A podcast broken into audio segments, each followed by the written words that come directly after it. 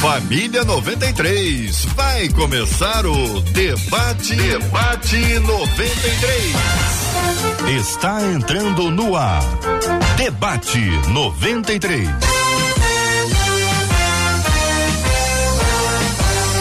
Realização 93 FM. Um oferecimento Pleno News. Notícias de verdade. Apresentação J.R. Vargas. Alô,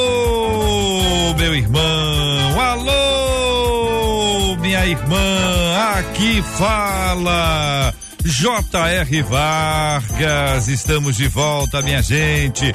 Começando aqui mais uma super edição do nosso debate 93 de hoje, nessa quarta-feira, quarta-feira, 26 de outubro de 2022. E a bênção do Senhor repouse sobre a sua vida, sua casa, sua família, sobre todos os seus, em nome de Jesus. No debate 93 de hoje, o pastor Sil Farney. Bom dia, bem-vindo, meu irmão. Bom dia, meu amigo JR. Bom dia, queridos ouvintes da 93. Que tenhamos uma restante de manhã abençoada. Benção puríssima. Eveline Ventura também está com a gente no debate 93 de hoje. Alô, Eveline, bom dia. Alô, JR, sempre um prazer estar aqui com vocês. Muito obrigado, Eveline. Com a gente no programa de hoje também o pastor Hugo Leonardo. Pastor Hugo Leonardo, muito bom dia. Seja bem-vindo ao debate de hoje, meu irmão. Bom dia, JR. Bom dia a todos os ouvintes da 93. É uma honra para mim estar com vocês hoje aqui. Hoje tem Canta Comunidade, daqui a pouquinho vou contar para você onde vai ser o Canta Comunidade da 93 FM. Hoje, hoje, nesta noite abençoada, Marcela Bastos, bom dia. Bom dia, J.R. Vargas, nossos amados debatedores, nossos queridos ouvintes que já estão nos acompanhando de vários lugares. A Jaqueline Aparecida já está lá no Facebook ela já apareceu lá pelo Facebook, nos dando bom dia. Rádio 93.3 FM é a nossa página lá no Facebook. Aproveita, compartilha. Diz que o debate 93 já começou. No nosso canal do YouTube, o Clóvis Gomes já chega dizendo: Ó, oh, estou falando aqui desde Madrid, Espanha. Olha aí. Olá, Clóvis. Bem-vindo, bem-vindo. Então corre lá como Clóvis, vai pro nosso canal no YouTube, 93 FM Gospel, aproveita, já dá aquela curtida, que aí você sabe que esse vídeo se torna relevante no entendimento da plataforma e aí mais gente é alcançado através da palavra de Deus que os nossos debatedores irão compartilhar com a gente. O WhatsApp está aberto, 21 96803 8319 21 96803 8319. O Marcela, ontem, inclusive, você está mandando um alô para Madrid. Ontem nós tivemos aqui um ouvinte que está na Grécia acompanhando a gente. Fiquei muito, muito grato a Deus por essa, por essa oportunidade. Estamos também na Grécia, em vários lugares do país, do planeta. De onde você escuta 93 FM? Conta pra gente aqui, ó. Se você está ouvindo a gente no Brasil, diga de onde, que cidade estiver aqui no nosso grande Rio. Diga aí que cidade, que bairro você está nos acompanhando. Fora do Brasil, que país que você está, que estado você está, que cidade você está. É sempre uma informação importante para a gente poder compartilhar e agradecer a Deus pela sua audiência. Coração, coração, 93 FM. Tem hora que você precisa parar, pensar e analisar. É o que fez uma de nossas ouvintes. Ela diz assim: apesar de crer na palavra de Deus, muitas vezes eu duvido que as promessas dele em minha vida se cumprirão. Ela está com pressa, ela, na verdade, não está com pressa, ela não está vendo nada acontecer na vida dela e está vendo acontecer na vida dos outros. Ou é só uma questão dela, se assim, não, vai cumprir na vida de todo mundo, mas na minha não vai. Apesar de crer na palavra de Deus, diz uma de nossas ouvintes, muitas vezes duvido que as promessas dele em minha vida se cumprirão. Estou pecando quando tenho essa dúvida? Ao duvidar, coloco o caráter de Deus à prova? Deus estaria me testando antes de cumprir suas promessas?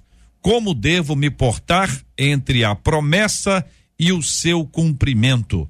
Eveline Ventura, quero iniciar ouvindo a sua palavra sobre esse assunto, minha querida irmã. Bom dia, JR. Quer dizer, já bom, é, bom dia ainda, né? Um prazer estar aqui. Bom dia, pastor Hugo, pastor Silfarne. Essa questão, né, da nossa ouvinte aí, é, coloca um dilema, né? Porque a dúvida demonstra que a gente tem uma certa incerteza e de que aquilo vai acontecer. E quando a gente olha na palavra, né, a gente vê várias passagens onde Deus vai manifestar o seu poder para cumprir o que ele prometeu. A Bíblia diz que ele é fiel àquele que prometeu para cumprir. Então a gente precisa, às vezes acontece de vir aquela dúvida, mas a gente não pode dar espaço para ela, porque ela vai validar em nós um sentimento que pode colocar assim a nossa fé ali em ameaça, porque a fé vai demonstrar que a gente confia naquela promessa que foi feita, independente das circunstâncias que a gente está vivendo. E quando a gente dá lugar e fica alimentando essa, essa dúvida, a gente vai para o caminho oposto, né? A dúvida passa a ser uma inimiga da nossa fé. Pastor Silfarne, sua palavra inicial sobre esse assunto. Ok, se você me permite só dar uma observação rápida, você falou de ouvinte distante, acabei de receber uma mensagem, um ouvinte muito querido, está em Amsterdã, que é meu filho, o Aleph, né? Tá morando na Holanda agora. Maravilha. Tá ouvindo agora ao vivo o rádio. Beijão, Abraço, Aleph. Deus abençoe, querido. Então, é, dúvida, né? É, é uma questão muito séria, porque é lógico que a fé, quando pensamos a, de forma linear, fé e dúvida não se combinam de forma alguma, né? Porém, duvidar faz parte de um processo cognitivo natural do ser humano, ter dúvidas. Desde, como disse muito bem Eveline, a dúvida não me domine a ponto de colocar em dúvida quem Deus é. Então, ter dúvidas é humano, nos humaniza, né? É, eu não vejo Deus, por exemplo, nos censurando por ter dúvidas, desde que a dúvida, como disse Eveline, repito, não coloque em xeque quem Deus é em nossas vidas. Por exemplo, em Marcos 9, aquele episódio muito simbólico de um pai com um filho endemoniado, e quando Jesus vai socorrer o menino, e o pai disse: Tu podes, né? Cura o meu filho. E o Senhor fala: Se tu podes, tudo é possível ao que crê. Você crê? Ele fala: Creio, mas ajuda-me na minha incredulidade. Ou seja, creio, mas também tenho dúvidas, né? E Jesus não censura por conta daquilo, mas liberta o menino, embora lance em rosto a incredulidade daquela geração. E finalmente, João Batista, que teve a revelação clara de quem era Jesus, de qual era a sua missão.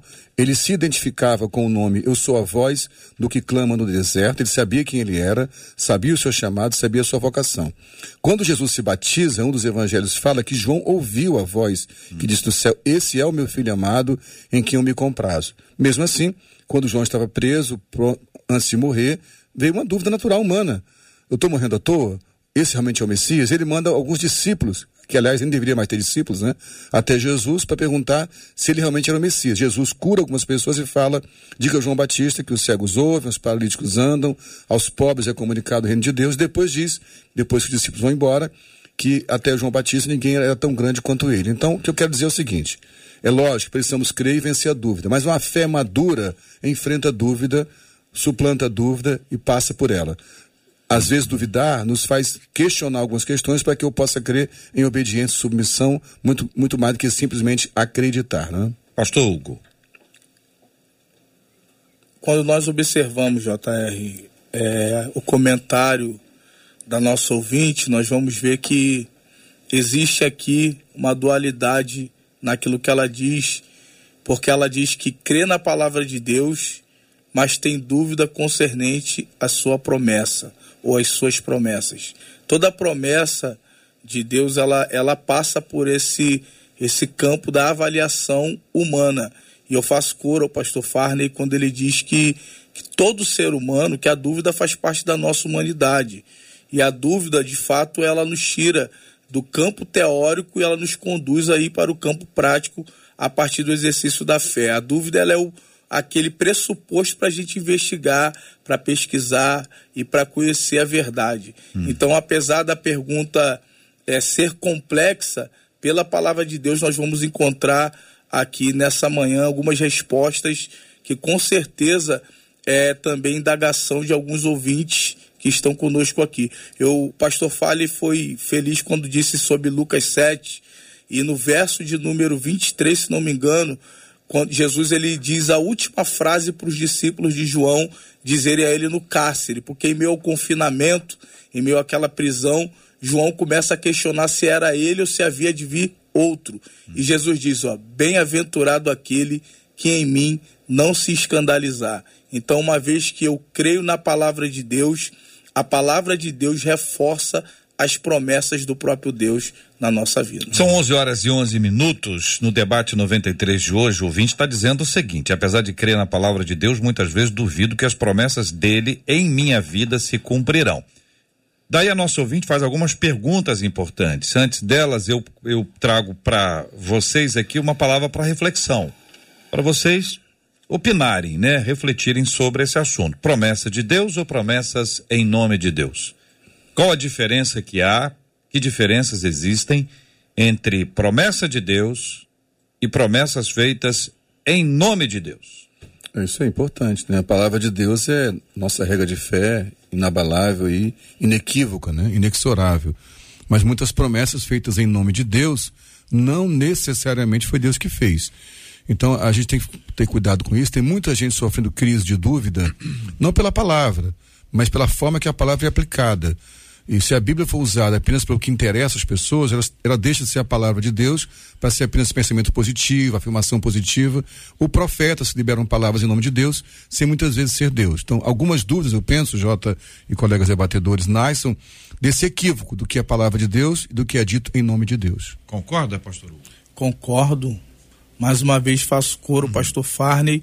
A Bíblia tem mais de 8 mil promessas de Deus para as nossas vidas. Uma vez que uma promessa feita em nome de Deus é respaldada pela palavra de Deus, ok. Outra vez que essa promessa é feita debaixo de uma, de uma concepção humana, sem, sem base nenhuma na palavra de Deus, aí essa palavra já é questionável. Embora possa haver uma boa intenção, uma palavra, uma promessa feita em nome de Deus que Deus não tenha feito, ainda que seja com boa intenção, não vai ser cumprir. Eveline, é isso? Concorda? Exatamente, JR. É muito importante falar nisso, porque a gente vê uma, uma geração aí, muitas pessoas frustradas e questionando, desanimadas, porque receberam uma pseudo-promessa de Deus, quando na verdade não foi Deus que prometeu. E elas estão ali aguardando, a gente vê, né, histórias de pessoas, ah, mas minha mãe morreu e, e isso não aconteceu. E às vezes foram pessoas que, né, a gente, quantos de nós não conhece, não conhece, né, histórias assim de promessas. Eu lembro até da, da pastora Helena Raquel, uma vez aqui no debate, compartilhando sobre isso. E ela dizia que uma irmã chegou para ela e falou, ah, né, uma promessa ali. Ela falou, irmã, a senhora tem certeza que isso é da parte de Deus? Tem certeza mesmo? E a irmã, não, sim, é. E não era, e não se cumpriu aquilo naquele momento, como a irmã estava dizendo que ia ser. Então, assim, ela já estava ali ciente de aquilo não, daquilo não, que aquilo não vinha de Deus, mas quis deixar para a irmã analisar isso, né? Então a gente precisa ter esse discernimento. A palavra já vai alertar que o povo padece por falta de conhecimento. Agora, o Então, que gente dá na cabeça da filtrar. pessoa, gente, Eveline, pastor Silfarne, pastor Hugo Leonardo, o que dá na cabeça de uma pessoa para fazer a alguém uma promessa em nome de Deus que Deus nunca fez? O que é que gera isso? O que, que motiva isso? Eu acredito que é, primeiro, querer agradar. Segundo, eu acredito que a pessoa acha que, como é algo bom que ela está dizendo, Hum. né? Não pode ter algo ruim. Deus não pode ficar triste por ela estar usando a boca para falar coisas boas para outra pessoa. Eveline, é o, né? é- é o tal do, é o tal, perdão, Eveline, é o tal dos fins justificam os meios, né? É com uma boa intenção, então não tem problema, alguns pensam, né? Exatamente. Aí embala isso tudo num momento de uma emoção ali, né? E aí a pessoa se de- se deixa levar e falar além da conta, ou a- né? não era nem para falar nada, né? E aí acaba se empolgando ali. E isso a gente vê muitas histórias, né? De pessoas decepcionadas por conta disso. É muito Com, triste. decepcionar com quem? Com Deus. Com né? a pessoa atribui a Deus, né, JR? Pois é, ela fica decepcionada. Não com o profeta, com Ela Deus. fica decepcionada com Deus. É como se o seguinte: Pois o é. profeta, a, a pessoa lá, seja lá quem for, a pessoa fez o que fez em nome de Deus, Deus não disse nada e a pessoa fica chateada com Deus. Isso aí. Nós também não É isso, podemos- pastor Hugo Leonardo? É, nós não podemos esquecer, JR, que o ambiente da igreja também é um ambiente social.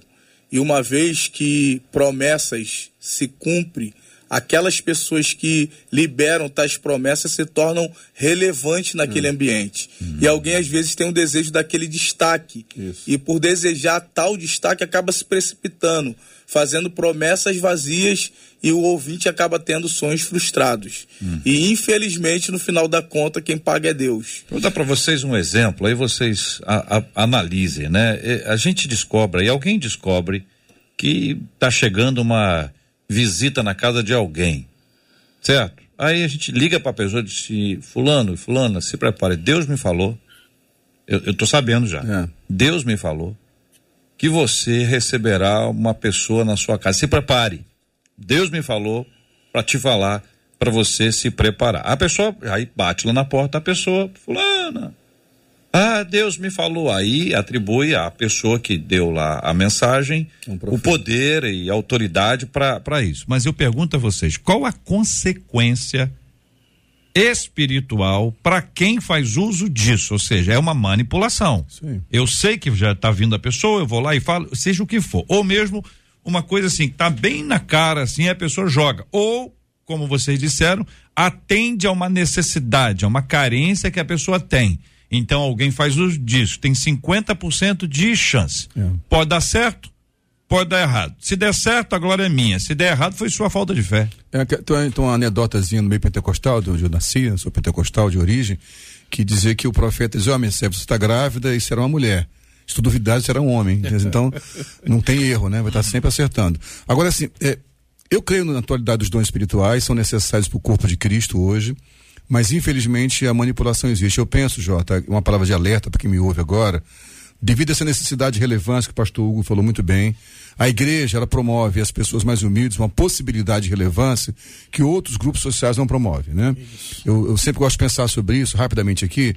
Se, se houvesse uma honestidade nos meios que pesquisam história e ambientes sociais no Brasil, de- seria dado um valor maior às igrejas, principalmente a Assembleia de Deus, que deu espaço a pessoas de comunidades carentes, nordestinos como eu, por exemplo, vieram para o Rio de Janeiro, muita gente muito pobre, que teve acesso à liderança de igreja, que não tinha, era só o Bio, o Severino, o porteiro, o Gari, né? E se torna o auxiliar de trabalho, o diácono, o pastor.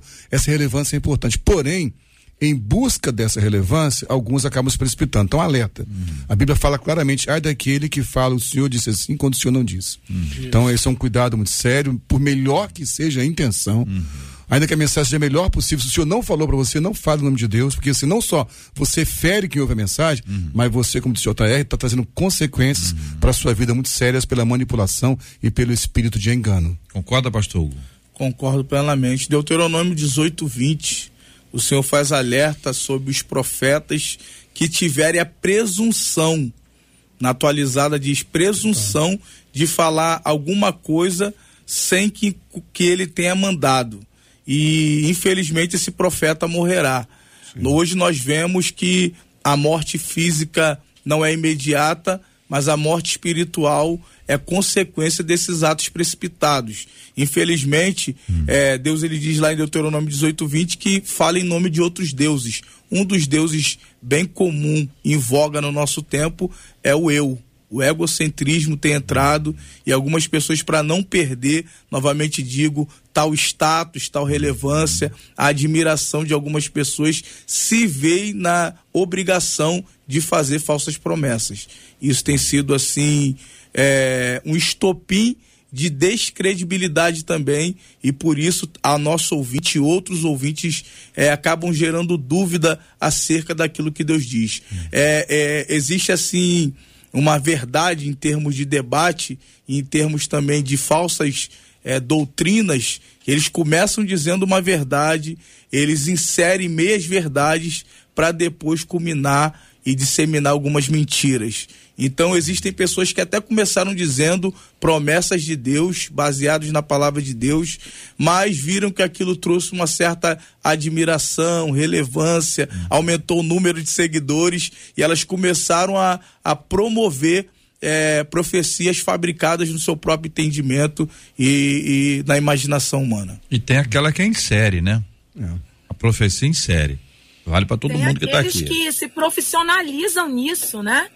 Quantos a gente conhece, gente, que, que são remunerados por profecia? Isso é muito grave. né? A pessoa vai ali no dia X para orar e entregar ali e já recebe ali sua ofertinha e vai e, e se alimenta disso. Então ele já vai sabendo que ele tem a obrigação de entregar pseudos promessas e profecias para aquele grupo que está ali. Então ele já já sai ali. O que que eu vou dizer aqui, né? Já é algo mecânico e não espiritual. E aí eu volto a dizer que a gente também precisa alertar assim a pessoa que recebe porque é uma junção, né, de pessoas usando de forma leviana e indevida o nome de Deus e uma geração carente, sem conhecimento da palavra, que absorve tudo e se agarra naquilo sem orar e buscar direção de Deus, se aquilo veio da parte dele. Né? E tem gente que só vive por, por promessa nesse sentido. Ah, eu recebi. E ela não vive mais, não realiza mais nada, não frutifica, não faz a obra, só aguardando aquilo. E não é esse o sentido de Deus para nós. As promessas nos motivam, nos alegram, nos renovam nossas forças, mas não é a, a nossa o principal alimento, né? A, a, promessa dita por alguém ali. A gente tem a palavra que vai nos sustentar, a gente tem a nossa comunhão com Deus, que é muito mais forte, que vai sobreviver a uma outra equívoco que alguém disse para nós. Uhum. Então a gente precisa ter essa, essa, sabe, esse cuidado também na hora de receber uma promessa, amém, glória a Deus. E ali você vai, né, na Bíblia, ver se aquilo ali realmente vem da parte de Deus. 11 horas e 22 minutos na 93 FM. Marcela Bastos. Nossos ouvintes estão falando enquanto os nossos debatedores falam. A Jaqueline, por exemplo, disse assim: Eu não acho que Deus teste ninguém em sua fé. Eu penso que o que Deus espera de nós é que a gente amadureça em fé. A Ingrid conta pra gente um, um testemunho dela. Ela disse assim: Eu nunca duvidei da onipotência do Senhor. Eu estava esperando por uma bênção que aos meus olhos estava demorando. Nunca pensei que o Senhor não pudesse fazer, mas confesso que por alguns momentos pensei que o Senhor não quisesse fazer ou que eu não merecia aquela bênção. Hoje, já vivendo a bênção na minha vida, percebi que foi num momento crucial da minha história. Ou seja, hoje, diz ela, eu tenho mais fé e ainda mais certeza que o tempo e o modo é somente do Senhor. E duas perguntas surgiram a partir da conversa dos nossos debatedores. Uma delas é da Bernadette. Disse assim: gente, mas e se eu duvidar, a promessa vai se cumprir?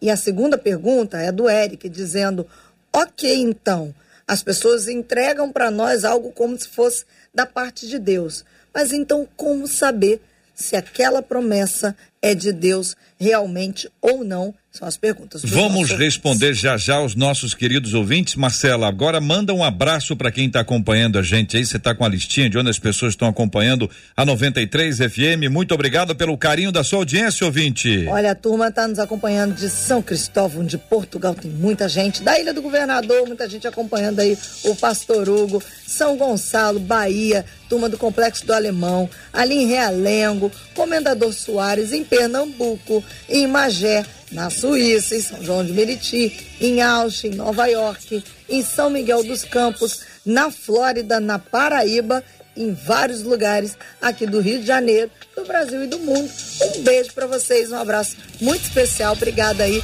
pela sua audiência, companhia e carinho.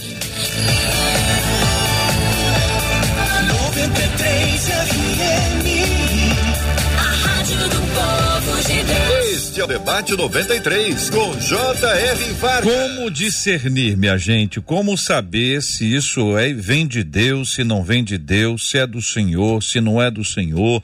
Como perguntou um dos nossos queridos ouvintes. Quem pode nos ajudar a responder? Eu acredito, J.R., que, como eu já disse anteriormente, que a palavra de Deus é o verdadeiro filtro. Mas eu acredito também que nós precisamos de discipuladores, precisamos de líderes que nos acompanhem e nos façam é, examinar com maior profundidade se aquela promessa de fato veio de Deus ou não. É possível que a promessa, que alguém ore por algo e quando aquela promessa chegue, alguém venha duvidar. Isso aconteceu com Zacarias. Ele estava no templo, Gabriel se apresenta a ele e diz: Olha, a tua oração foi ouvida. Mais à frente ele diz como isso vai acontecer se eu sou velho e minha mulher avançada em idade. Interessante que ele ora por algo que ele mesmo não acredita que pode acontecer. Então, assim, acredito que a palavra de Deus e orientadores, discipuladores, é, pastores, líderes podem nos ajudar a entender e fazer esse filtro sobre falsas e verdadeiras promessas que vêm de Deus. Eu pergunto a vocês para poder alimentar um pouco mais isso e ter aí a opinião eh, de vocês o seguinte, esse discernimento. Vamos lá. Tá na Bíblia, não tá na tem coisas muito pessoais, hum. né? Olha, você vai ter um filho, você vai casar, você vai mudar de cidade, você vai fazer uma viagem. Tem certas coisas que se fala que são muito pessoais ali, né? Que a pessoa vai fazer, vai buscar uma base bíblica, hum. viagem na Bíblia tem um monte. Vai ter filho, na Bíblia tem um monte. Hum. Casamento também tem um monte. Entendeu, pastor Chico Silfari? Como, como é que chega nesse ponto? É, primeiro ponto que eu queria salientar aqui é tirar um pouco a necessidade de confundir o dom profético com o prognosticador, né? Nem sempre é para falar de futuro. Mas sim, Deus fala de coisas que vão acontecer. Eu creio piamente nisso. Eu acho que outra baliza importante, além de usar a Bíblia como base, como o pastor Hugo Leonardo falou, eu penso o profetismo na Bíblia, no Novo Testamento, diferente do Antigo Testamento. No Antigo Testamento era um profeta, se viu um dom específico, aquela nação, para aquele lugar. O Novo Testamento avança para concordância, para relação interpessoal. Então, por exemplo, só para citar aqui, quando Paulo é enviado com Barnabé para o campo missionário para os gentios, o texto de Atos diz que os profetas daquele lugar se reuniram em concordância e entenderam que Deus havia separado Paulo e Barnabé. Então eu creio que o Novo Testamento amplia a, relação, a revelação profética a concordância. Então, como disse aqui o Hugo, discipuladores, ter grupo de amigos, ouvir mais palavras, não ser apressado demais ouvir uma palavra. Ouça uma palavra, guarde no seu coração, busque confirmações. Não se precipite em logo depois obedecer o que ouviu, como se fosse de fato a palavra de Deus. Eveline. Seu microfonezinho, Eveline, para nós podermos ouvi-la. Ah, sim. Os pastores, o pastor Silfani e o pastor Hugo falaram muito bem.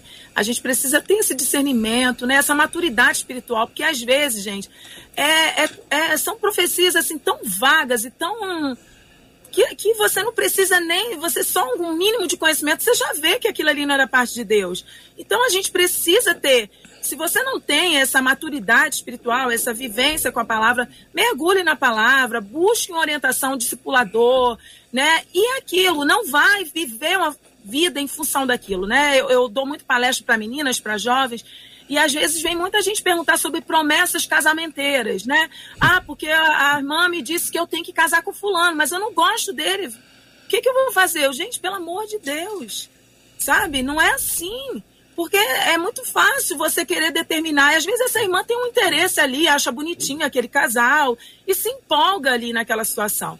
Então a gente precisa ter essa maturidade espiritual uhum. e discernir. E os pastores falaram muito bem: buscar discipuladores, principalmente a palavra, para ver se essa promessa tem ali um respaldo bíblico. Assim nós estamos respondendo a pergunta do nosso ouvinte Eric, agora a pergunta da nossa ouvinte Bernadette. Se eu tiver dúvida, as promessas serão cumpridas ainda assim?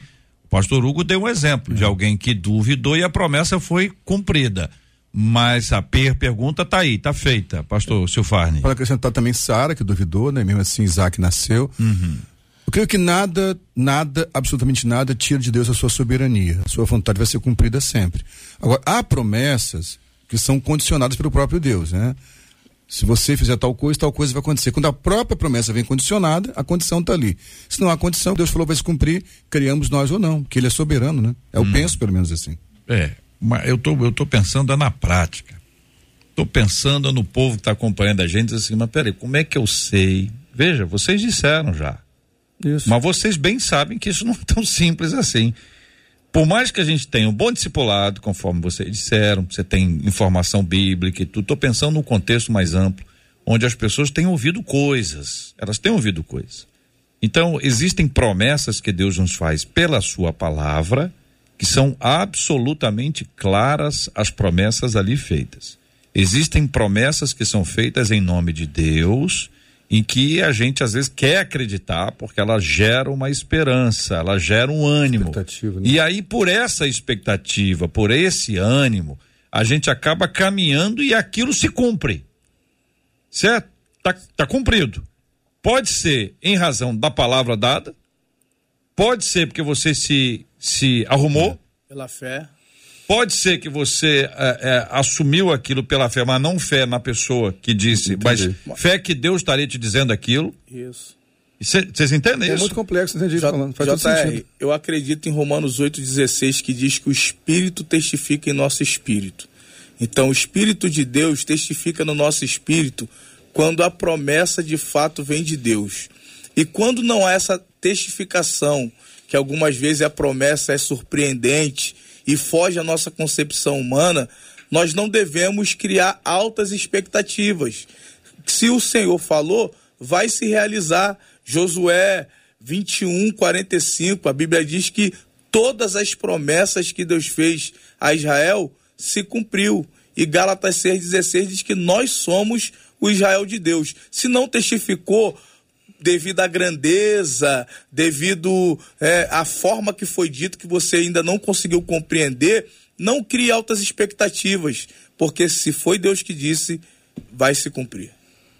vai se cumprir independente, né? Assim, eu, eu, eu concordo com o pastor Silfarne quando ele fala que algumas promessas, sim, passam por, a, tem essa condição, né? Da, da nossa fé, a nossa, a nossa parte ali.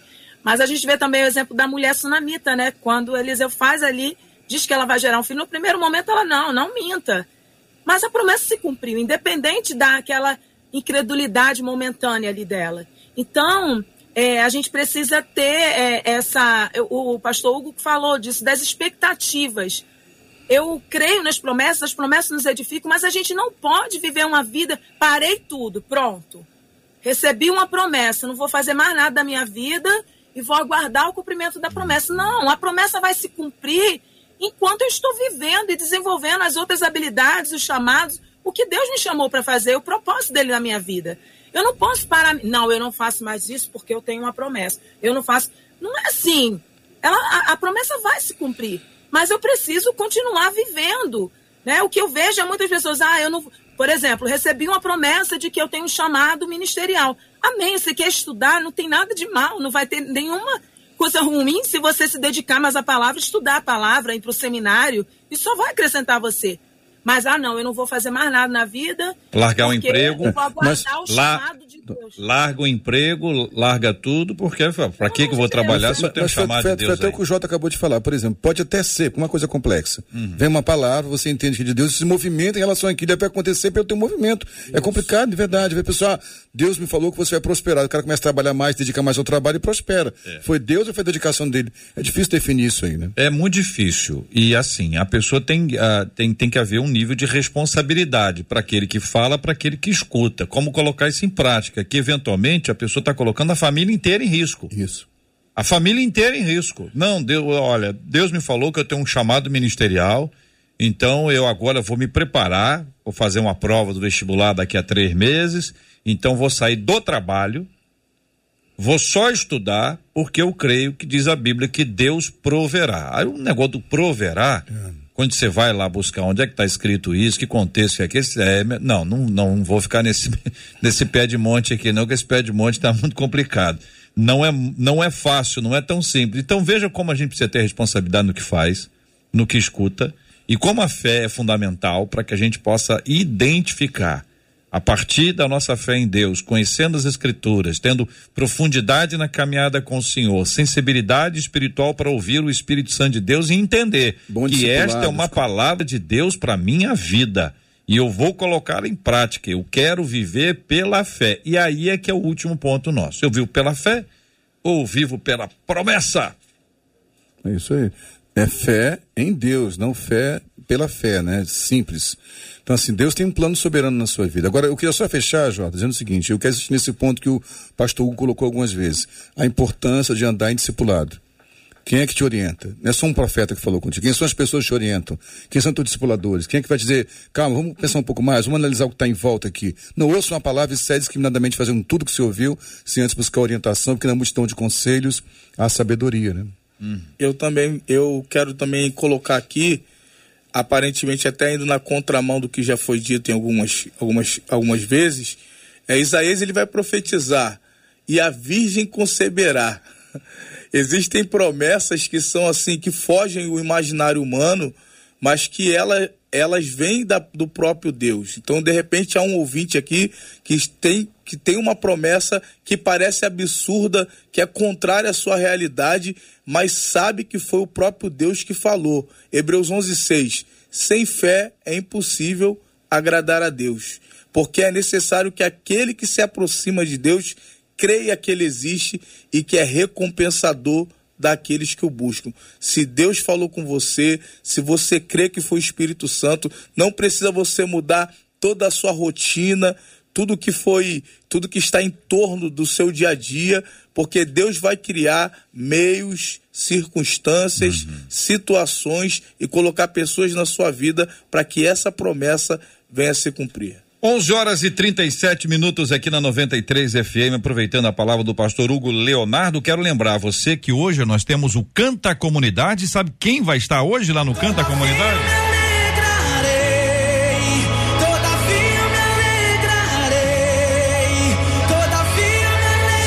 Messias estará com a gente hoje no Canta Comunidade, ao lado de Paola Carla, Gospel Night, Adriano Gospel Funk, artistas da comunidade que estarão se apresentando hoje, dia 26 de outubro, às sete da noite, na rua Eugênio Armin, número 75. Pastor Hugo, e o Canta Comunidade?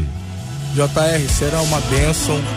Eu tenho certeza que o Canta Comunidade ele traz a cultura do céu para aquela região ali do Tauá, pessoal da comunidade da Praia da Rosa.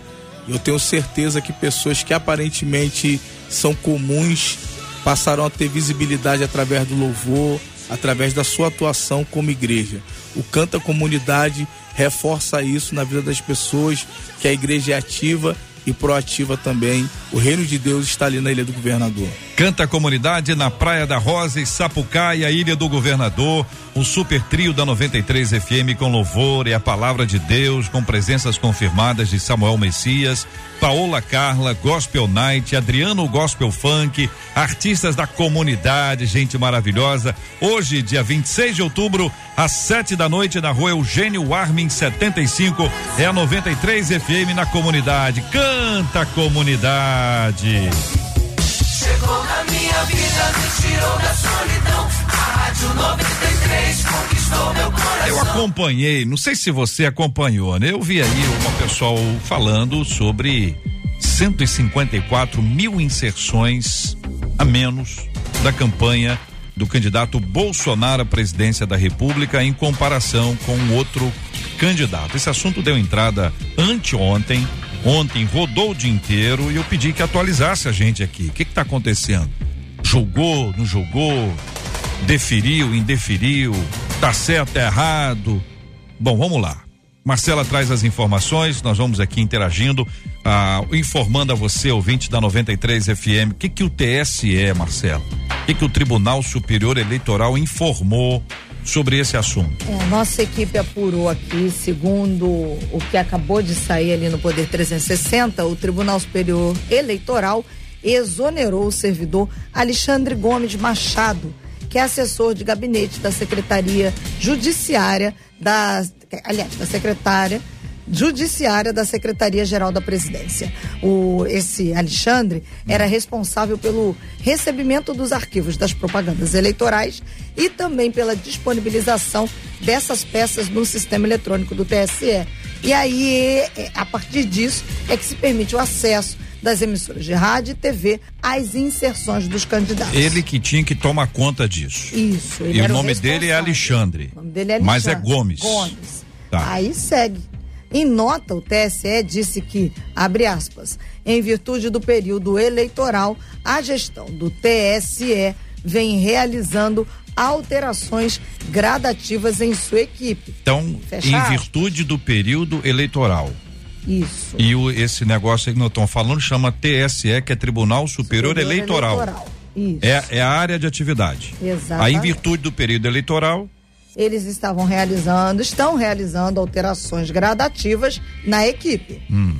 Porque o Alexandre Gomes Machado, responsável por essa área, foi exonerado. Hum. Só que, hum. segundo a revista Veja, citado aí pelo Poder 360.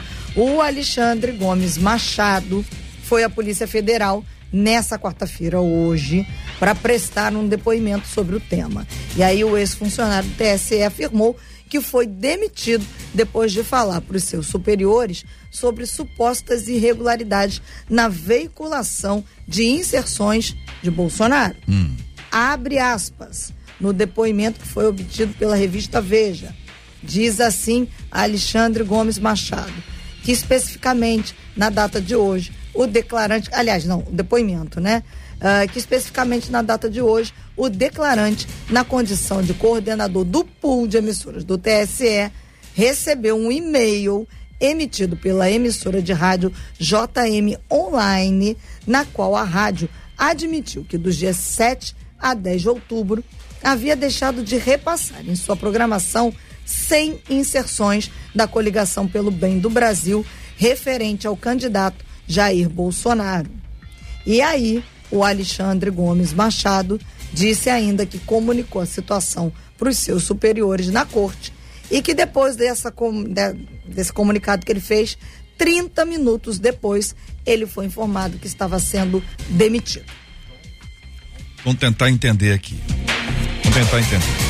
A revista Veja conseguiu o depoimento dele, né? Parte, pelo menos parte, parte desse de, depoimento dele. E aí no depoimento, o depoimento declara que ele era o coordenador do pool de emissoras do TSE, Tribunal Superior Eleitoral, que recebeu o e-mail, esse e-mail da rádio JM Online, na qual a rádio admitiu que dos dias 7 a 10 de outubro, semana passada, passada havia deixado de retrasada, né? É. Havia deixado de repassar, ou seja, não não transmitiu não veiculou, não publicou, sem inserções da coligação pelo bem do Brasil referente ao candidato Jair Bolsonaro.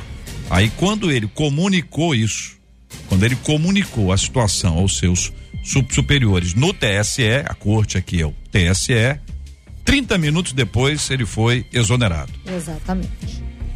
É. Tá estranho. Tá estranho. Muito bem, até onde a gente sabe, é até onde a gente fala. Mas tá estranho, tá estranho. Muito estranho. Quero agradecer a Marcela e ao nosso departamento de jornalismo. São as informações para dar mais clareza aos nossos ouvintes que nos acompanham aqui na 93 FM. Este é o Debate 93 com J.R. Vargas. Muito bem, eu quero agradecer a presença encantadora dos nossos queridos debatedores, querido pastor Silfarne da comunidade evangélica de Mesquita. Pastor, muito obrigado, querido. Forte abraço. Obrigado, J.R. Um abraço ao pastor Silmar Costa que veio comigo. Quero mandar um abraço especial lá para Amsterdã, do Alif, para Sussu, minha nora, Sueli meu sobrinho Jonas e Andrés, que moram em Roterdã, e também dois amigos do Alif na Perenco, que são Ramon e André, brasileiros que trabalham também na Holanda. Um abraço a vocês, fiquem na paz. Pastor Hugo Leonardo, muito obrigado, meu irmão. Deus abençoe grandemente o senhor. Eu que agradeço, JR, agradeço a Marcela, Wilton, a todos que estão participando aqui, Pastor Farney, Eveline Ventura, que Deus abençoe. Mandar um abraço aqui para toda a comunidade do é, da Igreja Missionária Agape Brasil. Maravilha. Muito obrigado, Eveline Ventura. Um prazer sempre estar aqui com vocês, JR. Eu quero mandar um abraço especial aí pro meu pai que está ouvindo lá de Brasília, Opa. todos os membros lá da ADEB que estão ligadinhos aí no debate, para minha mãe também que está ligadinha, meu irmão Eliabe, minha amiga Margarida e toda a equipe da Visu que está ligadinha aí no debate. Muito obrigado a vocês, queridos debatedores amados, conosco no programa de hoje. Muita gente está conversando. Ah, e pela internet as perguntas são feitas e uma delas é sobre o que, que é marxismo cultural. O povo está falando sobre esse assunto. Não é um dos temas assim mais simples, né, pastor Renato Vargens? É, é, de vez em quando aparecem uns termos assim e que a gente precisa dar uma parada para analisar, para identificar, para definir. Isso ajuda a gente a pensar. Então a pergunta ao querido pastor Renato Wagner, que eu quero saudar e acolher com carinho, com muito respeito aqui na 93 FM, é exatamente isso. Pastor, o que é marxismo cultural e o que isso tem a ver com as eleições? Bom dia. Olá, meu querido. Bom dia. Olá, meu querido JR e ouvintes da Rádio 93. É, acho que é um, um, tema extremamente propício, principalmente nos dias que nós estamos vivendo. A primeira coisa que a gente precisa entender é que marxismo cultural não foi uma expressão criada por Karl Marx. Né? Karl Marx ele idealizou o marxismo, só para o pessoal entender, ele uh, escreveu uh, um, uma série de, de, de, de, material e de livros relacionados efetivamente àquilo que ele considerava como ideal uh, e morreu. deixando o seu legado para absolutamente ninguém, até que um indivíduo chamado Vladimir Lenin leu aquilo que ele tinha publicado e resolveu eh, reverberar isso mundo afora. Passou-se 40 anos, 50 anos aproximadamente, um indivíduo chamado Antônio Granzes, um italiano. Ele chega à conclusão de que uh, o marxismo idealizado por, por Karl Marx e Friedrich Engels não conseguiria adentrar, digamos assim, no Ocidente da mesma forma como adentrou no, no Oriente. Até porque no Oriente adentrou com mão de ferro por parte dos leninistas e efetivamente pelos comunistas. E eles chegaram à conclusão de que, para que as ideias de, de, de, Marx, porque Marx, por exemplo, odiava a família, Marx ele defendia a guerra do proletariado, as ideias que ele desenvolvia é, só poderiam encontrar espaço e aconchego, digamos assim, no Ocidente, se essas ideias, ah, se as ideias do que são a base, o fundamento uh, uh, do Ocidente, que são os conceitos judaicos cristãos, fossem desconstruídos. E é aí que Antônio Grandes entra.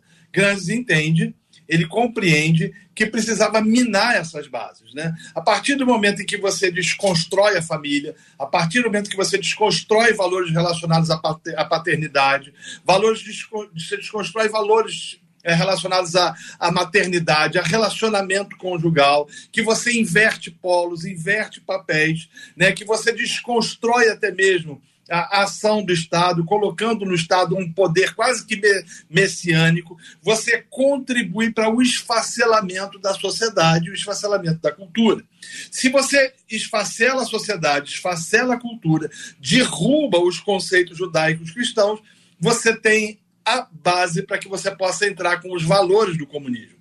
Então, quando a gente olha, por exemplo, para o Brasil, a gente vai ver, de certa forma, que a Grandes logrou êxito na sua missão. Né? Ele dizia que o caminho era as escolas. Ele, ele falava que era o ideal era entrar pelas escolas, através das escolas, e desconstruir mesmo esses conceitos. E quando a gente olha não somente para as universidades, mas para escolas de, de primeiro e segundo, segundo grau, a gente vai perceber nitidamente que conceitos que nos eram absolutamente caros se perderam.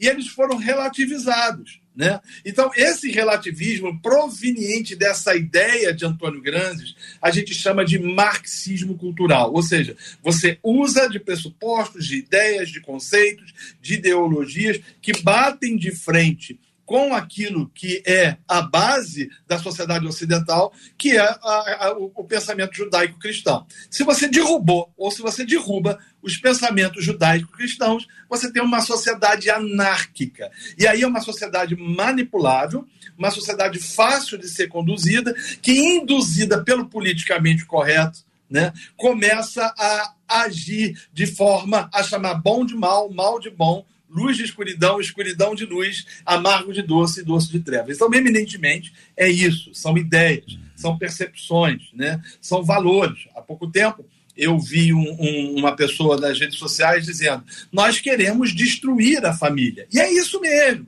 A ideia é desconstruir, é destruir os conceitos, os valores relacionados à, família, à sexualidade. Né? Quando você fala família, por exemplo, você vai ver, por, é, é, é, por exemplo, é, essa ênfase de que uma família ela não precisa ser construída somente entre é, um homem e uma mulher, ele pode ser com um homem, com duas mulheres, ou dois homens ou duas mulheres. Já há defesa da construção da família de um homem com seu cachorro, com seu gato. Já há defesa de, de desconstrução de, de, pressupostos relacionados à fidelidade, né, a, a companheirismo, à amizade. Então você vai perceber que são é, pressupostos. Eu vou usar uma expressão agora espiritual para o pessoal entender. Dardos inflamados do maligno, né, que têm sido jogados paulatinamente. E, e, e é, Grandes dizia o seguinte: ele dizia que essa revolução ela seria cultural e ela seria lenta. Né? Não havia em Grandes essa percepção ou esse desejo de produzir uma metamorfose. É como aquela história do sapo, sabe? Você pega um sapo e coloca ele numa panela com água, ah, ah, com, a, com, a, com a temperatura ambiente e ele, ele fica ali maravilhosamente. Aí você vai e acende o fogo bem baixinho e quando ele se deu conta ele já morreu ali, ali queimado, né? Então, Grandes ele entendia isso. Ele falou: não, a gente não tem como. Né? O Ocidente não vai, década de 40, 50, ele não vai sucumbir diante das propostas do comunismo. A gente precisa, é paulatinamente, destruir as bases. E quais são as bases? O sistema né, judaico-cristão. A gente acaba assim, de uma forma, é, às vezes sem estar sem tá entendendo muito esse contexto todo, pastor Renato, é, e a- admitindo isso, diz, ah, não, até que isso aí não é tão ruim, são os novos tempos. Aí diz que é o novo modelo de família, e pegando esse ponto especificamente, que é muito caro para os nossos ouvintes, é que, que a gente vai vendo essa realidade que aí está. Então, a- a- o, que, o que envolve a, a formação da família. Então, vamos pensar aqui que o objetivo é, dessa, dessa, dessa, dessa linha do marxismo cultural, que tem os seus líderes, esse Antônio Gramsci é, é, é o ícone principal é, desse grupo, re- reproduzido de uma forma intensa, desconstruir o modelo de família segundo o formato judaico-cristão, ou seja, tudo que a gente acredita e que acaba sendo bombardeado. Evidentemente, pastor Renato, eu estou imaginando o seguinte: nós temos aí um ouvinte que está nos acompanhando, ele tem 93 anos. A vida dele não vai mudar por causa disso. Ele pode até admitir uma possibilidade, mas isso não vai impactá-lo intensamente. Mas os filhos, os netos, bisnetos. Então, é um processo que tem é, curto, médio e longo prazo o seu alcance, pensando mais em longo prazo, em que, como o senhor, o senhor especificou, a gente está ali no. com- Nós somos sapo. Na, na ilustração que o senhor trouxe, nós somos sapo. Colocaram, colocaram a gente na panela, aguinha ambiente, aí começou a colocar ali o fogo, nós vamos nos adaptando. Daqui a pouquinho a gente está absolutamente imerso nessa realidade, admitindo até que a Bíblia está errada. Aí eu, é, nesse, nessa conclusão, a gente vive dizendo que a Bíblia é a palavra de Deus, é a nossa única regra de fé e prática, mas o mundo prega uma série de coisas e este projeto político que aí está prega isso. É, totalmente, é totalmente contraditório com a Bíblia. Aí a pessoa pega a Bíblia e diz: não, a Bíblia é de outro tempo. A Bíblia é de outro tempo. Como responder isso, pastor Renato? É, infelizmente, você vai ver pessoas querendo atualizar a Bíblia ou relativizar a Bíblia. A Bíblia não é de outro tempo. A Bíblia é atemporal. A palavra de Deus ela é eterna. Ela é a mesma ontem, hoje e será sempre. Nós devemos ser conduzidos pelas Escrituras. É a palavra de Deus diz. E Deus diz lá em Gênesis capítulo 1, verso 27, que criou Deus o homem criou Deus o homem e uniu esse homem à sua mulher e esses unidos tornaram-se uma só carne. Algumas informa- informações ali no texto. Primeiro, né, é, uniu-se à sua mulher. Casamento é monogâmico. Segundo, casamento é heterossexual. Terceiro, casamento é monossomático. Tornou-se uma só carne. Então, a Bíblia ela continua trazendo referência para cada um de nós. Mas o marxismo cultural ele tenta desconstruir é a mesma jogada, a mesma sacada que o diabo teve com Eva no jardim. Foi assim que Deus disse? É assim mesmo? Será que é isso que Deus está querendo dizer? Será que a gente não tem que abrir a, nossa mente? Não, não é isso. A palavra de Deus ela é imutável, ela não muda, ela é a mesma.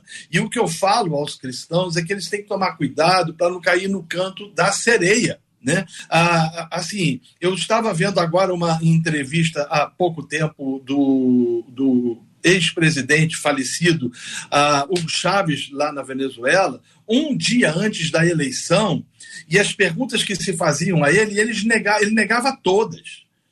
Bastou assumir para que ele impetrasse aquilo de forma assim descarada e pérfida. Então, assim, nós cristãos temos que ter compromisso com as escrituras. Nós cristãos temos que ter compromisso com a família. Você, por exemplo, ele usou, você usou o exemplo de um senhor de 93 anos, você de 80, 90 anos, tá, ah, mas isso aí não vai, mas os seus netos vão sofrer, os seus filhos vão sentir isso, né? Você vai ter problemas, seus descendentes vão ter problemas sérios em relação a isso. O que está em jogo hoje no, na América do Sul, que está em jogo hoje no Ocidente, eu digo no Ocidente, porque o Ocidente ele foi, ele foi ferido por Antônio Grandes e suas, e suas ideias. As bases foram, estão sendo destruídas né? e de forma assustadora.